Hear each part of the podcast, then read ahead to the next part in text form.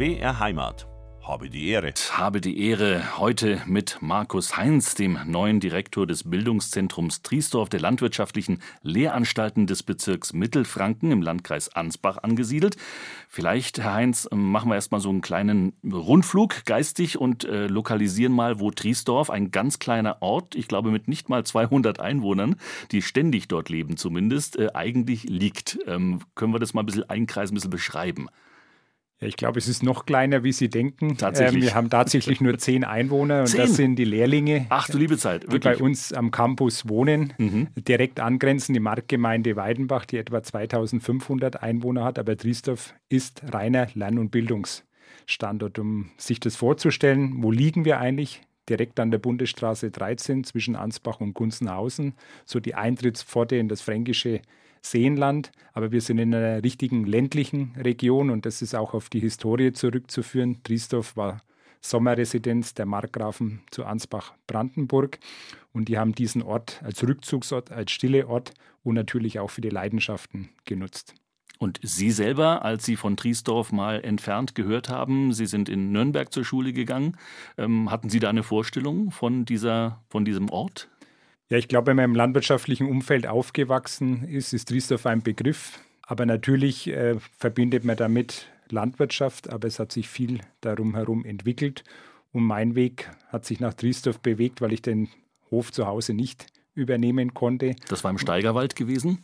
Genau, aufgewachsen bin ich im Steigerwald, dann in die Nähe von Nürnberg gezogen und wollte aber der Landwirtschaft treu bleiben und habe dann das äh, Studium in Triesdorf gewählt, um im landwirtschaftlichen Bereich Fuß zu fassen. Mhm. Und nicht übernehmen können, heißt es, es ist so eine Generationenfrage. Ist es immer noch so, dass der Älteste ähm, den Hof erbt und die anderen schauen müssen, wo sie bleiben? Was ist genau Ihr Hintergrund? Ja, die Situation war so, dass meine Eltern weichende Erben am Betrieb waren und damit die Landwirtschaft nicht übernehmen konnten, aber das Interesse einfach da war und darum habe ich mich äh, für die Ausbildung entschieden und bin dann in Triesdorf gelandet. Weichende Erben, das ist äh, ein, ein Fachbegriff aus der Landwirtschaft? Ich kenne es nicht. Ja, äh, direkter Fachbegriff nicht, aber es ist natürlich so, dass äh, nicht, dass die Geschwister vom Hof weggehen und damit nicht die Landwirtschaft übernehmen und das bezeichnen wir so im, äh, ich glaube, umgangssprachlichen eher als weichende Erben. Sie haben äh, schon angesprochen, dass ursprünglich natürlich diese Örtlichkeit ähm, gar nicht sehr landwirtschaftlich geprägt war, sondern indirekt markgräflich, wobei die Markgrafen haben sich dorthin zurückgezogen, um einerseits naturnah quasi ihre Freizeit genießen zu können als Sommerresidenz, ähm, haben da verschiedene Gebäude errichtet und auch zum Teil übernommen. Und gleichzeitig ging es aber schon relativ früh, auch bei den Markgrafen schon, beispielsweise um Tiere, um Jagd, auch um Zucht. Was kann man da berichten aus der Geschichte? Ja, der historische Hintergrund, der ist heute auch nicht wegzudenken. Man merkt es an allen Gebäuden, dass wir einen historischen Hintergrund haben. Aber die Zeit geht eigentlich zurück auf 1600. Dort haben das die Markgrafen übernommen von den Seckendorfern, haben es vorher schon gepachtet gehabt. Das war auch ein adliges fränkisches Geschlecht gewesen. Genau.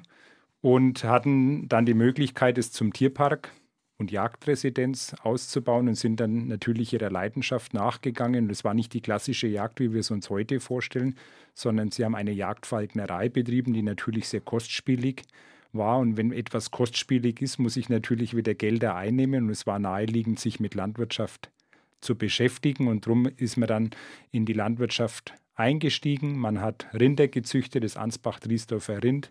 Man hat sich mit der Schafhaltung beschäftigt, hat die Schafe damals von Spanien hierher getrieben. Damals schon Merinos bis heute. Mhm. Heute ist der Bestand 200 Mutterschafe. Und hat natürlich auch, was damals naheliegend war, Pferdezucht betrieben. Mit der Rinderzucht war man am Anfang gar nicht so erfolgreich, habe ich gelesen. Dann hat man erstmal irgendwelche Rinder aus Holland benutzt und hat da was eingekreuzt. Die waren dann nicht so widerstandsfähig. Also hat nicht gleich auf Anhieb geklappt bei den Markgrafen. Ja, man hat ja eigentlich eine Gebrauchskreuzung gemacht. Nicht wie man das klassisch heute macht, dass man sich für eine Rasse entscheidet, sondern sie haben viele Rassen ineinander eingekreuzt. Und äh, übrig geblieben ist dann der sogenannte Driesdorfer Tiger, der eigentlich damals eine Aufgabe hatte, sowohl Zugleistung zu erbringen, Fleischleistung und auch Milchleistung. Und wenn man das heute vergleicht, äh, die Milchleistung war damals zwischen 400, 400 und 600 Liter pro Jahr. Heute sind wir eher in der Größenordnung 8.000, 9.000 Liter pro Jahr und da liegt natürlich klar der Fokus auf Milch und nicht mehr wie damals, dass ich diese drei Nutzungen im Fokus habe. Also die eierlegende Wollmilchsau sozusagen wollte man damals schon äh, züchten. Ich glaube, es war naheliegend, äh, ist ja auch heute noch so, dass ich im Grunde genommen möglichst viele Interessen oder Facetten rausziehe. Aber es ist äh, damals nicht gelungen und es wird auch in der Zukunft nicht gelingen, sondern ich muss mich halt für eine Produktionsrichtung entscheiden. Aber die Tiere sind heute noch präsent. Wir haben zwei in unserer Weidehütte stehen und das ist ja auch das, was wir damit verfolgen wollen, eine Rasse wie das Ansbach-Driesdorfer Rind zu erhalten für die Nachwelt. Aber es wird nicht mit klassischen Haltungsformen funktionieren, sondern eigentlich mit Mutterkuhhaltung, wo die Fleischproduktion im Vordergrund steht. Hm. Und architektonisch gibt es auch Hinterlassenschaften, die heute noch genutzt werden. Also die Markgrafen haben natürlich noch mehr gebaut. Äh, Markgraf Alexander speziell hat für seine zweite Ehefrau, Lady Craven, dann auch noch Pavillons und alles Mögliche dorthin gestellt. Was davon sieht man noch heutzutage? Ja, es sind viele Gebäude noch erhalten die man jetzt wieder denkmalrechtlich saniert, wieder in Nutzung stellt.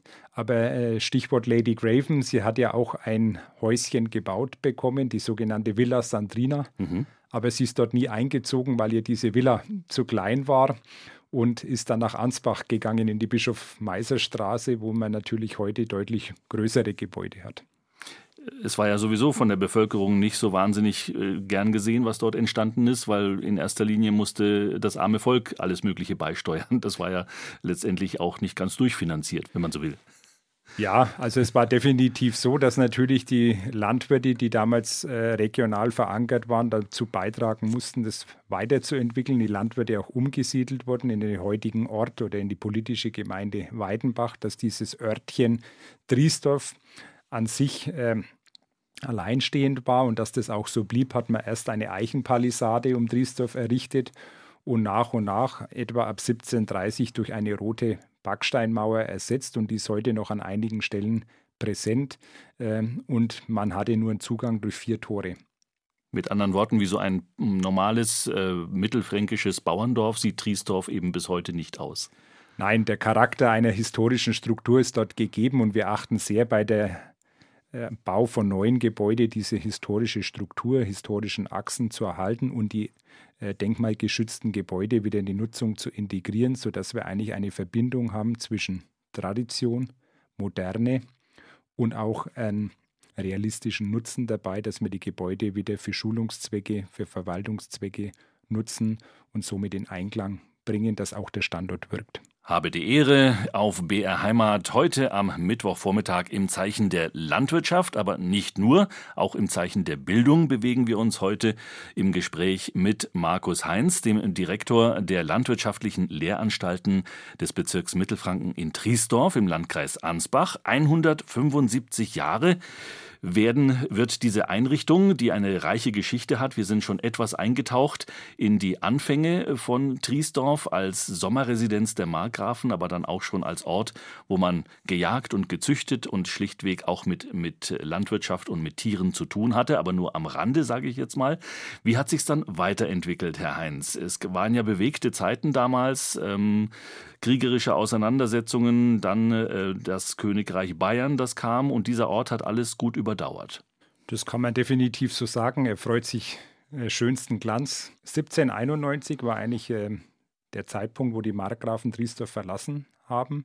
Der letzte Markgraf ist dann nach England übergesiedelt, hat das Ganze an die Hohenzollern verpachtet. Das war die Verwandtschaft und die Franken hören das zwar nicht gerne, aber wir waren dann von 1791 bis 1806 unter preußischer Herrschaft und 1806 ist Driesdorf dann ans Königreich Bayern gegangen und das war so der Beginn der schulischen Ausbildung und der Grundstein wurde eigentlich gelegt 1847 gab es einen Erlass von König Ludwig I., dass sogenannte königliche Kreisackerbausschulen gegründet werden sollen, um jungen Landwirten, Landwirtinnen die Möglichkeit zu geben, in Ausbildung zu gehen.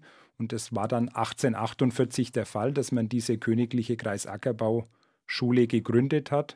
Und deshalb durften wir dieses Jahr zu unserem traditionellen Johannitag unser Jubiläum 175 Jahre Bildungszentrum feiern.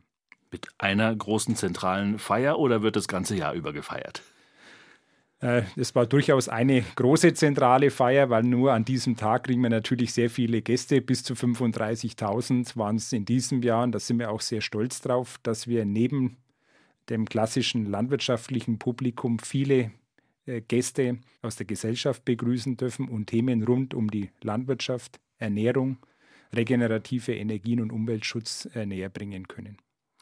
Wir haben ganz am Anfang der Sendung schon die oder einen Teil der Bildungseinrichtungen erwähnt, die sich in Triesdorf befinden, neben den eigentlichen landwirtschaftlichen Lehranstalten.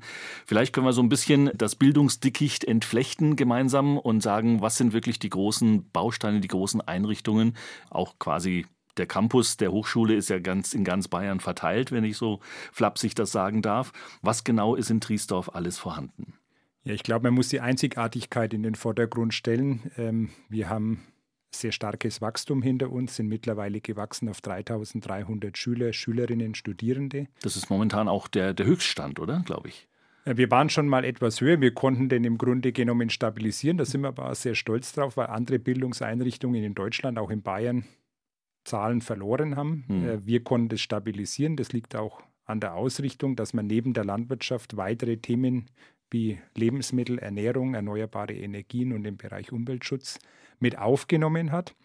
Und in der Gänze ist es so, dass man neben der Hochschule Weihenstephan-Triesdorf, die die größte Einrichtung darstellt, mit knapp 2000 Studierenden, äh, weitere zehn Schulen ansiedeln konnte die sich von der landwirtschaftlichen Grundausbildung über die Technikerschule äh, damit mit den Themen beschäftigen.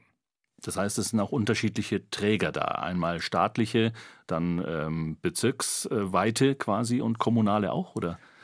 Ja, es sind unterschiedliche Trägerschaften da. Wenn man das mal einordnet, sind wir als kommunale Gebietskörperschaft Bezirk verantwortlich dafür, die Praxiseinrichtungen zu stellen im Bereich Pflanzenbau, Tierhaltung und Landtechnik.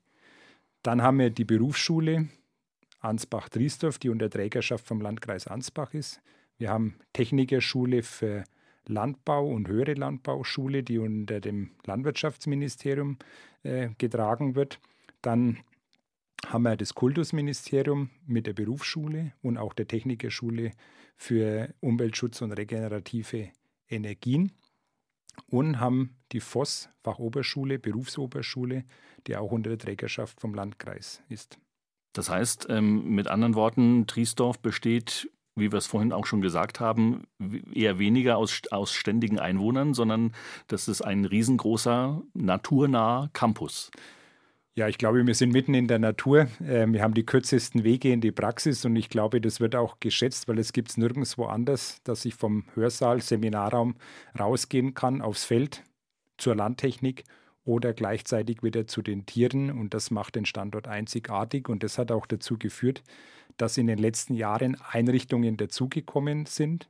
Ähm, ich hatte es ja schon erwähnt, schulische Ausbildung, dann die praktischen Einrichtungen und mittlerweile auch äh, Institute, neuerdings das Fraunhofer Institut, aber auch das Biomasse-Institut und das Kompetenzzentrum für digitale Agrarwirtschaft, sodass wir eigentlich die Brücke bilden zwischen der klassischen Forschung über die Wissensvermittlung bis hin zur Praxis und das ähm, gibt es an keinem anderen Standort in Deutschland. Und das eben nicht nur praxisnah, sondern tatsächlich naturnah. Das sagen zumindest die Studierenden. Ich fand einfach den Standort super. Man lebt auf dem Dorf, also quasi wie zu Hause. Ähm, und allein das Gefühl, dass du im Vorlesungssaal sitzt und nur aus der Tür rauslaufen musst und schon die Praxis vor Augen hast, ob das jetzt auf dem Feld oder in den Ställen in Triesdorf ist, äh, das hat mich einfach überzeugt. Hier ist einfach sehr viel Vielfalt geboten, von Schweine bis zu den Kühen, von Milchroboter bis hin zum Milchstall, ganz normal, wie man klassisch kennt. Ähm, man kann auch, beziehungsweise wir kriegen einen Einblick auch auf die Bienenhaltung und auch zu den Schafe darf man vorbeischauen. Bin dann mal zum Stunden-Infotag hier nach Triesdorf gekommen, habe die ganze Hochschule angeguckt, habe gesehen, es ist alles an einem Fleck und schön ländlich gelegen. Ich komme selber vom Dorf und konnte mir nie vorstellen, in die Stadt zu gehen. Das ist also genau das, was diesen Standort ausmacht, auch die Attraktivität, dort studieren zu wollen, auch von jungen Menschen, die beispielsweise aus der Stadt oder ganz im Gegenteil, die sagen, wir kommen vom Land, wir kommen aus einem landwirtschaftlichen Hintergrund, wir erben vielleicht mal einen Hof, werden Betriebsleiter und wollen gar nicht in die Stadt. Ja, ich glaube, da gibt es unterschiedliche Herangehensweisen, je nach äh, Studiengang. Landwirte schätzen das durchaus, weil sie es ja gewohnt sind aus ihrem persönlichen Umfeld heraus. Aber für manche ist es schon ein Sprung direkt von der Stadt äh, in die ländliche Region. Ähnlich ist es mir gegangen. Ich bin in Nürnberg zur Schule gegangen. Ich war es gewohnt, dass ich mich überall hinbewegen konnte, äh, fast zu jeder Tages- und Nachtzeit. Und wenn man in Driesdorf ist, dann ist man dort von Montag bis Freitag und geht nur sehr ungern weg, weil die Angebote ja nicht so hoch sind, sondern wir als Einrichtung müssen Angebote schaffen, damit es jungen Menschen dort gut geht, dass es attraktiv ist und das auch mit der Marktgemeinde Weidenbach um Sportaktivitäten zu schaffen, Freizeitaktivitäten und das gelingt in den letzten Jahren sehr gut. Auf der anderen Seite klingt natürlich auch durch, dass man da jetzt nicht jeden Tag äh, hunderte von Kilometern hinfährt an den Studienort. Das heißt, es gibt auch ständige Wohnmöglichkeiten vor Ort während des Semesters.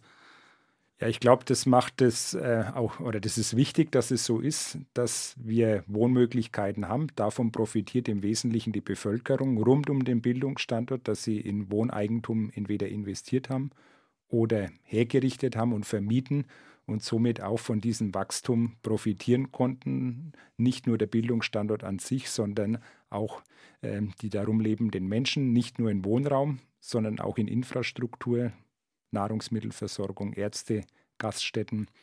Ähm, all das wäre ohne den Bildungsstandort in der Form wahrscheinlich nicht möglich gewesen. Und viel ist ja heute von Work-Life-Balance die Rede. Das heißt, äh, Study und äh, Freizeit-Balance muss auch gewährleistet sein. Da ist natürlich die gesamte Region Westmittelfranken mit dem Seenland natürlich ein sehr attraktiver äh, Standort zum Studieren. Ja, die Möglichkeiten in der Nähe sind dann doch gegeben, auch wenn sie jetzt nicht unbedingt direkt mit dem öffentlichen Nahverkehr erreichbar sind. Aber es hat sich tatsächlich ein richtiger Campus entwickelt, sodass sich äh, die Schüler, Schülerinnen, Studierende auf der Reithauswiese direkt vor dem historischen Reithaus äh, niederlassen, um somit auch Natur genießen zu können, was man in einem städtischen Umfeld so gar nicht wahrnehmen würde. Was sich hinter den Schlagworten Landwirtschaft, Lebensmittel, Ernährung, Umwelt und auch Energie, in denen geforscht und gelehrt wird in Triesdorf, genau und ganz konkret ähm, verbirgt. Das wollen wir an einzelnen Beispielen in der zweiten Stunde habe die Ehre heute auf BR Heimat besprechen mit dem Direktor der landwirtschaftlichen Lehranstalten Triesdorf des Bezirks Mittelfranken, Markus Heinz.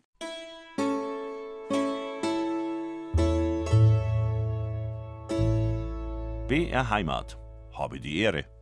Und die Ehre hat weiterhin Tom Viehweg aus dem Studio Nürnberg. Heute begrüße Sie zur zweiten Stunde Habe die Ehre auf BR Heimat, unserem Ratsch am Vormittag heute im Zeichen der Landwirtschaft aus der 1848 gegründeten Königlichen Kreisackerbauschule ist das heutige Bildungszentrum in Triesdorf im Landkreis Ansbach in Mittelfranken entstanden. Landwirtschaftliche Praktikanten, die gab es in Triesdorf schon immer. Es waren früher die Söhne von Gutsbesitzern oder auch Adligen. Zu einer konkreten Planung, eine Schule dort einzurichten, kam es aber erst 1800 43. Graf Seinsheim vom Münchner Finanzministerium forderte damals die königliche Regierung von Mittelfranken auf, ein Gutachten darüber abzugeben, die landwirtschaftliche Zentralschule zu Schleißheim nach Triesdorf zu verlegen. Direktor Hermann Keim führte zahlreiche Gründe gegen eine Schulverlegung auf. Die Schlösser seien völlig abgewohnt, einige Gebäude auf Lebenszeit vermietet, viele Teilflächen langfristig verpachtet oder manche wegen Reservierungen für den Königshof gar nicht nutzbar. Es sei also ein erheblicher Bauaufwand zu leisten, so war das damals. Als gewichtigsten Grund gegen eine Verlegung führte Keim die schlechten Bodenverhältnisse in Triesdorf an. Er plädierte daher allenfalls für eine Provinziallandwirtschaftsschule dort. Sie wurde unter Staatsgutadministrator Kraus damals als Königliche Kreisackerbauschule 1848 im sogenannten Weißen Schloss eingerichtet. Aus dieser Ackerbauschule entwickelten sich die heutigen landwirtschaftlichen Lehranstalten und das landwirtschaftliche Bildungszentrum Triesdorf. Dort wird um die Begriffe Lebensmittel, Ernährung, Umwelt und Energie geforscht und gelehrt. Die Erzeugnisse aus den praktischen Einrichtungen, sei es der Obstbau oder auch die Geflügelhaltung, die werden in Triesdorf verarbeitet und vertrieben. Und ich spreche heute mit dem neuen Direktor der landwirtschaftlichen Lehranstalten, Markus Heinz. Leidenschaft für die Landwirtschaft, das muss man mitbringen und andererseits bekommt man es auch vermittelt in den landwirtschaftlichen Lehranstalten des Bezirks Mittelfranken in Triesdorf. 175 Jahre feiern sie Jubiläum und deswegen haben wir uns den Direktor eingeladen. Markus Heinz ist heute zu Gast hier bei mir in Habe die Ehre am Mittwochvormittag. Wir haben die Geschichte und auch die einzelnen Institutionen der Bildungseinrichtungen des Bildungscampus sozusagen mal grob umrissen in der ersten Stunde. Jetzt geht es mal ähm, um ganz aktuelle Entwicklungen, Herr Heinz. Wir haben beide die letzten Tage mitbekommen. Wir haben vorhin auch schon über die Auswirkungen des Klimawandels in der Landwirtschaft gesprochen. Ist denn die Ausbildung für diese grünen Berufe, für landwirtschaftliche Berufe, hat sich die inzwischen darauf eingestellt, in welchem Umfeld äh, wir arbeiten, welchen Problemen Landwirte heute und auch in der Zukunft konfrontiert sein werden? Also die Aktualität ist natürlich äh, wichtig, dass man hier wahrgenommen wird, dass man sich mit Themen beschäftigt. Momentan ist es der Klimawandel. Der ist natürlich allgegenwärtig, vor allem weil wir Wettersituationen haben, wo wir stabile Hochwetterlagen über Wochen, teilweise Monate haben. Und umgekehrt, was wir jetzt momentan erleben, dass wir eine stabile Tiefdruck- Wetterlage haben, die uns sehr viele Niederschläge beschert. Und das hatten wir in der Vergangenheit nicht. Also das heißt, wir waren es gewohnt, dass sich Niederschlag und äh, Sonnenschein abwechseln, dass das eigentlich ganz angenehme Bedingungen waren für uns Menschen, aber auch natürlich für die Natur und diesen Wetterkapriolen, mit denen müssen wir arbeiten. Und damit können wir eigentlich nur reagieren, indem wir einen breiteren Mix an Kulturen anbauen, dass wir nicht von wenigen Kulturen abhängig sind und das ist das, was momentan in der Erforschung läuft, dass wir uns vor allem mit neuen Kulturen beschäftigen. Das ist das, was in den Forschungsinstitutionen läuft, aber auch die Schülerinnen und Schüler, die Studierenden selber in ihren Abschlussarbeiten beispielsweise können solche Projekte sich suchen. Ich habe gelesen beispielsweise zum Thema Erosion, dass man verschiedene Versuche macht mit Versickerungsgeschwindigkeiten von Wasser beispielsweise, dass man Versuchsfelder anlegt, also quasi nicht nur am PC sitzt und die Abschlussarbeit schreibt, sondern tatsächlich experimentieren kann, selber in der Praxis auf dem Feld ähm, die Grundlage für das, was man dann wissenschaftlich erarbeitet als Abschlussarbeit oder als Seminararbeit. Das ist natürlich sehr praxisnah. Ja, ich glaube, das drückt die Leidenschaft aus. Die Leidenschaft ist dahingehend zu sehen, dass ich ja direkt aufs Feld gehen kann, dass ich das, was ich vorher im Seminarraum, im Hörsaal gehört habe, direkt reflektieren kann. Und das ist ein wesentlicher Ansporn, den wir haben, dass wir Projekte vor Ort außen zeigen, dass es erlebbar, begreifbar wird für unsere Schüler, Schülerinnen und Studierenden und die auch mit integrieren, dass sie Semesterarbeiten, Abschlussarbeiten erstellen können, genau unter den genannten Gesichtspunkten, dass sie sich mit neuen Produktionsmethoden auseinandersetzen oder verschiedene Produktionsmethoden miteinander vergleichen und somit abwägen können, ob sie es in ihrem eigenen Betrieb oder in ihrem eigenen Umfeld umsetzen können. Jetzt soll es ja am kommenden Wochenende schon wieder richtig warm werden, fast 30 Grad schon wieder. Das heißt, das, was so ein bisschen geregnet hat, ist für die Landwirte oft gar nicht so ähm, effektiv, wie wir es vielleicht als Laien empfinden. Es regnet mal eine Woche, das ist schön, es tut dem Garten gut, sagen wir immer. Aber der Landwirt sagt, das, was da runterkommt, das, das reicht absolut nicht.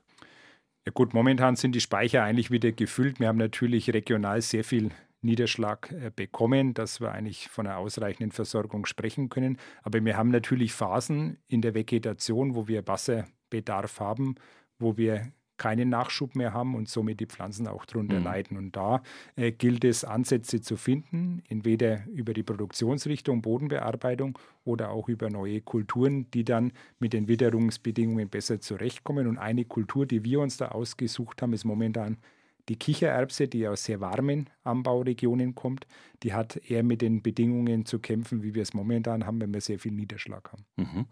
Die Kichererbse ist quasi gar nicht heimisch bei uns ursprünglich.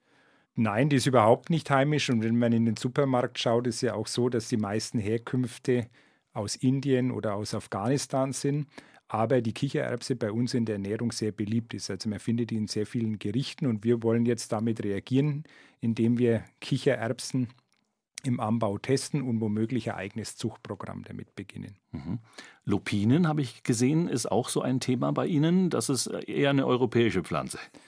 Die Lupine ist sehr weit verbreitet im Anbau, wurde aber Mitte der 90er Jahre zurückgedrängt, weil wir hier Pilzerkrankung hatten. Und wir haben dann die Zuchtarbeiten Anfang 2000 wieder aufgenommen und haben jetzt wirklich 20 Jahre gebraucht, um eine gewisse Toleranz gegen diese Pilzerkrankung zu schaffen. Und dann sehen Sie mal, dass Landwirtschaft nicht schnelllebig ist, sondern dass wir auch nicht ad hoc auf den Klimawandel reagieren können, sondern uns mit so kleinen Kulturen, wie es die Lupine ist, aber auch die Kichererbse, doch über einen gewissen Zeitraum beschäftigen müssen. Es gibt auch äh, Landwirte, die inzwischen erfolgreich Haselnüsse anbauen oder auch Mohn anbauen. Also wird sich auch das Portfolio dessen, was auf unseren heimischen Feldern wächst, durch den Klimawandel mittelfristig verändern? Davon ist auszugehen, äh, die genannten Kulturen werden jetzt nicht dazu führen, dass wir alle Menschen mit Nahrungsmitteln versorgen können, sondern das sind eigentlich Nischen. Die sind gut, dass sie ein gewisses Segment bedienen.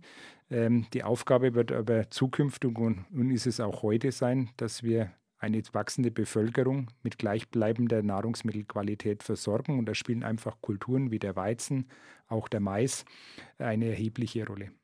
Und politische, militärische Verwerfungen wie jetzt der russische Angriffskrieg in der Ukraine zeigt uns, dass es auch ein, ein globales Problem ist, was Auswirkungen hat auf uns, aber natürlich auch auf andere Kontinente. Das ist definitiv so. Wir diskutieren ja momentan sehr stark, wie wollen wir unsere Landwirtschaft innerhalb der Europäischen Union ausrichten. Ich glaube, wir sind auf einem sehr hohen Produktionsniveau und denken darüber nach, womöglich Fläche aus der Produktion zu nehmen, was momentan niemandem zu erklären ist, dass wir Fläche aus der Produktion nehmen, werden wir in anderen Ländern ähm, aufgrund der Verwerfungen natürlich Hungersituationen haben. Können Sie es erklären, dass es stichhaltig ist?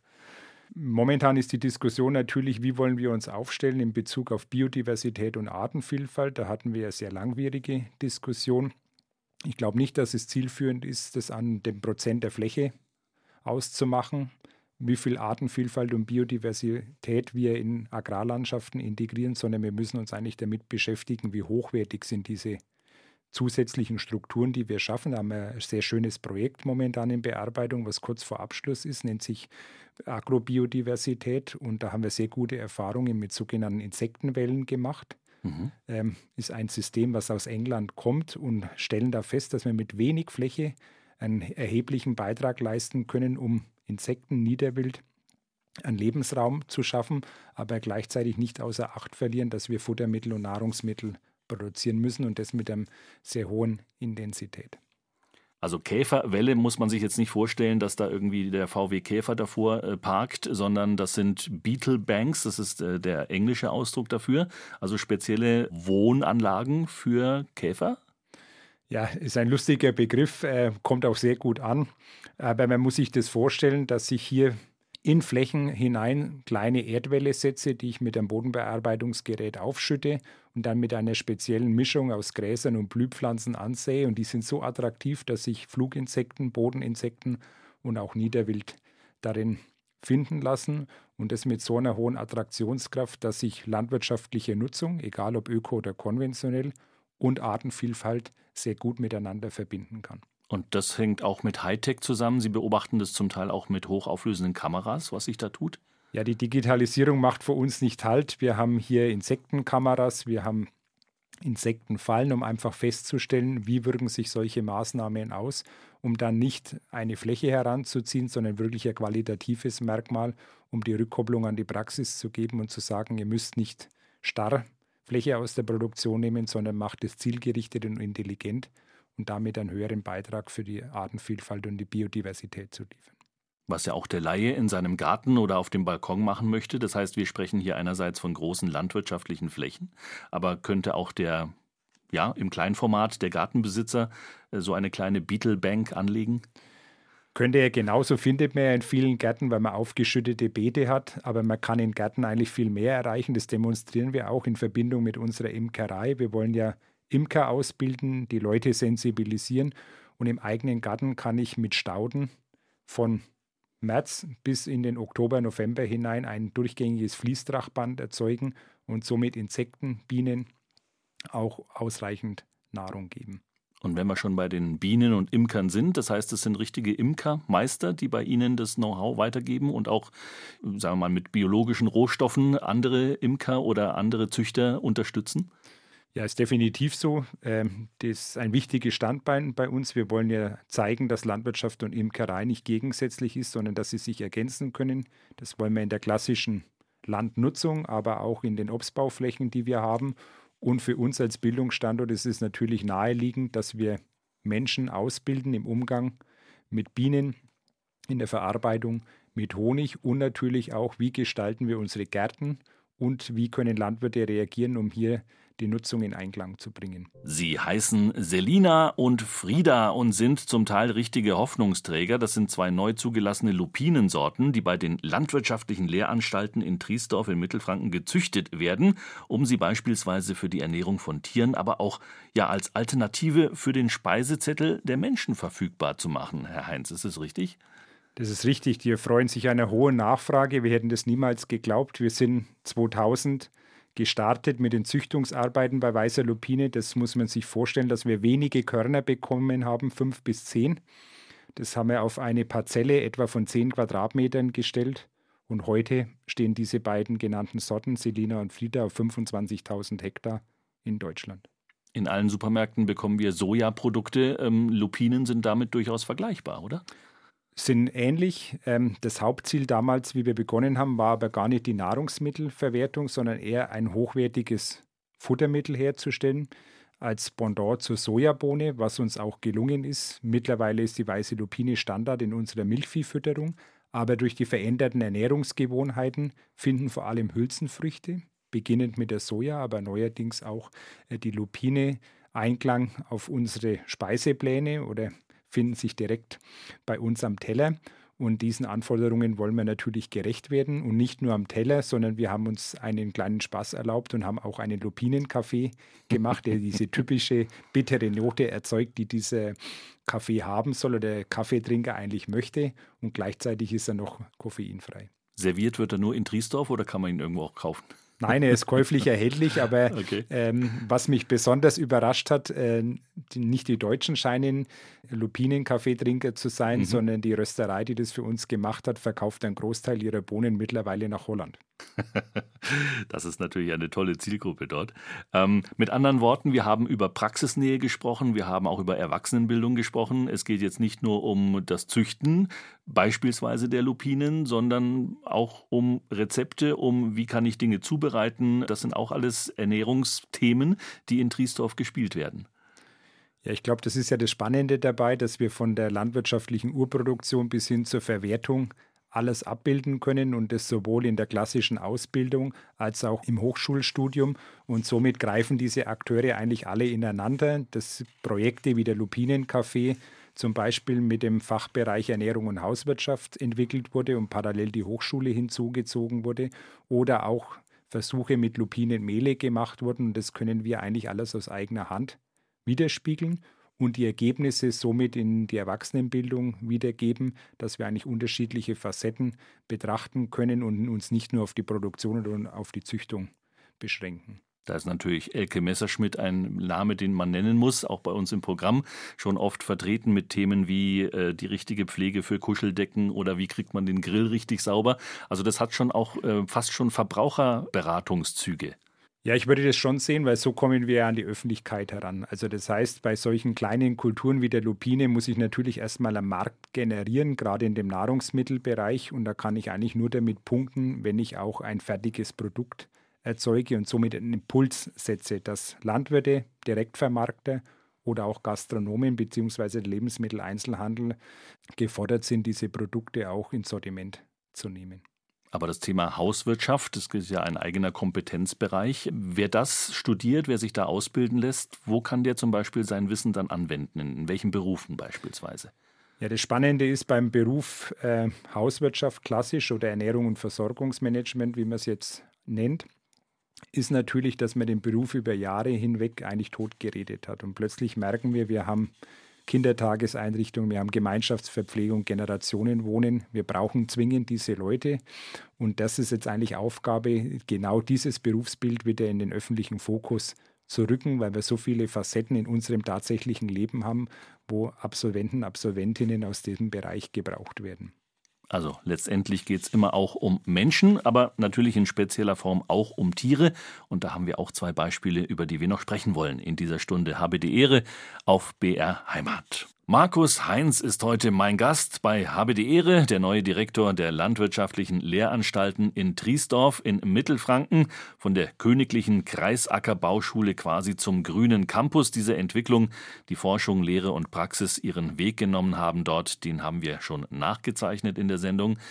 Jetzt geht es mal ganz praktisch nochmal um die Tiere und um die Forschung. Die Welt mal mit anderen Augen zu betrachten, ist immer reizvoll. Ihn andererseits mit den Augen einer Kuh zu betrachten, das klingt erstmal ziemlich schräg, Herr Heinz. Was steckt da denn dahinter? Ja, ist es auch. Also kann man definitiv sagen, aber die Digitalisierung in der Ausbildung macht natürlich bei uns nicht Halt. Wir haben eine VR-Brille, mhm. um die Bewegungsablauf von einer Kuh kennenzulernen. Und ich glaube, es ist auch wichtig, um Tiere in ihrem Verhalten einschätzen zu können, um zumindest nachvollziehen zu können, wie nimmt sie ihr Umfeld wahr, wie muss ich mich als Mensch verhalten und wie äh, wirken neue Stallsysteme. Also das heißt, welchen Bewegungsablauf, welche Freiheit äh, möchten die haben, um im Grunde genommen das in die Ausbildung zu integrieren, ist diese VR-Brille ein wichtiges Instrument. Das heißt, der Kuhblick unterscheidet sich sehr deutlich von unserem Menschenblick?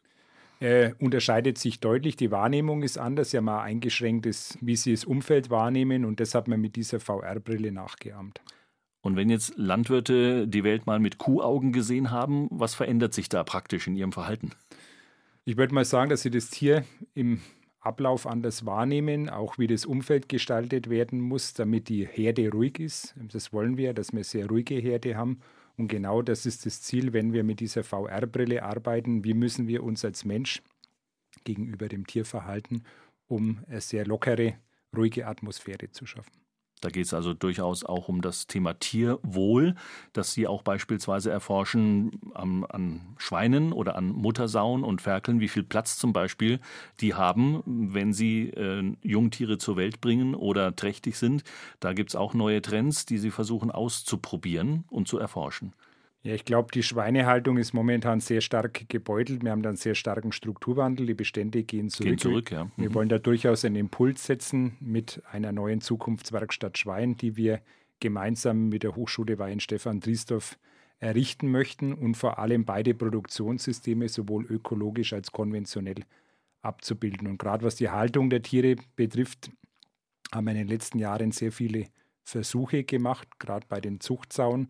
Und da erforschen wir Themen wie funktioniert es im Abferkelbereich, wie säugen wir unsere äh, Ferkel. Und ein neues Projekt ist zum Beispiel das Gruppensäugen, dass wir mehrere Sauen und die Ferkel zusammen in ein Abteil geben und die dann die Ferkel absäugen. Mhm. Und es geht auch, glaube ich, um Platzverhältnisse. Es gibt sogenannte ähm, Bewegungsbuchten, mit denen sie experimentieren, die also ja einerseits mehr Platz brauchen, aber gleichzeitig auch gut sind für die Tiere.